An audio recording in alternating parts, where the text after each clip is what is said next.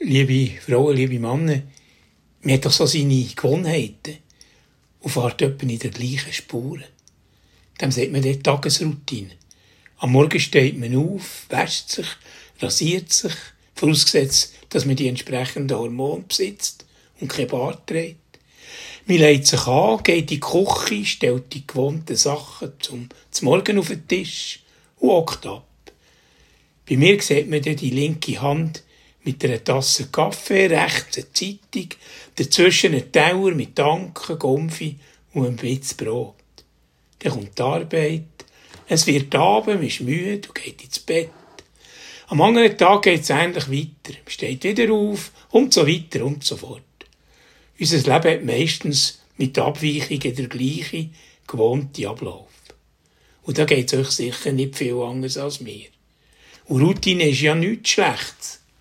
Und es wäre schrecklich, wenn wir jeden Morgen das Leben neu müssten erfinden. Und gleich Gefahr, dass man zu einem Langweiler wird, ist gross. Bis man plötzlich etwas sieht. Oder etwas hört, das einem hellwach und lebendig macht. Weil man jetzt einfach nicht mehr nur noch staunen mit offenem Maus sozusagen.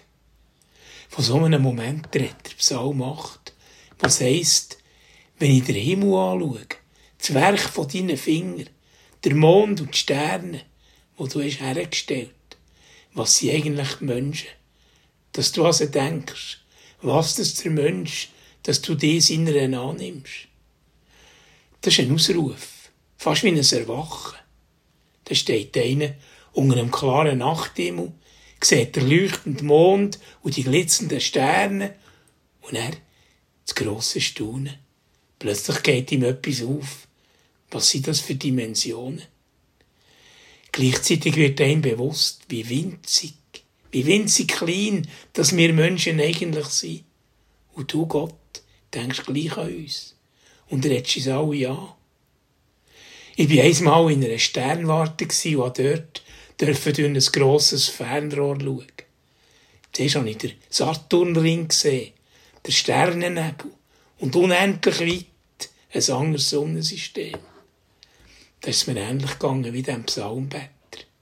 Ich konnte nur noch staunen über die unvorstellbaren riesigen Räume. Staunen, was sind wir Menschen für kleine Wesen am Rand von dem Universum. Das Staunen, wirklich eine tiefe Erfahrung, ein Ergriffen sein. Es ist nicht ein Ergreifen, es ist ein Ergriffen werden. Und da gehört beides dazu. Der kleine Mensch auf der einen Seite und der wird aufgerufen von Gott, wo an ihn denkt, auf der anderen Seite. Das grosse können staunen über das äußere Weltall und gleichzeitig geht dabei eine innere Welt auf, eine Welt in unserer Seele. Und so steht am Anfang vom Glauben eine Erfahrung, ein Ergriffen werden.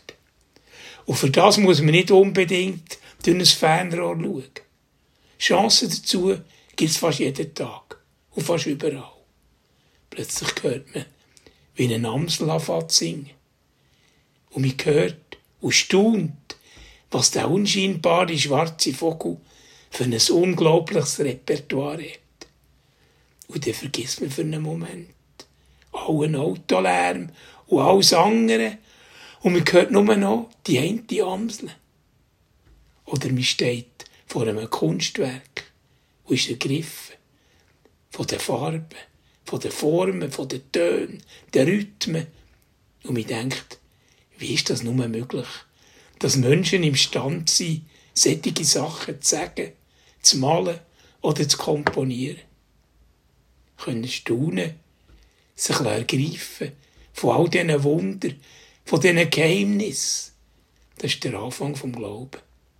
Eine Erfahrung, die mich verändert, die mich als Mensch anspricht. Der Psalmbetter hat das Wort gefunden für Gott. Sollten wir nicht auch üben? Das Staunen üben? Ja, kann man das überhaupt? Man kann es zumindest probieren, man kann offen werden für solche Erfahrungen. Es sind wie Türen zum Glauben. Die wünsche ich. Und ich wünsche euch einen frohen und hellen Advent.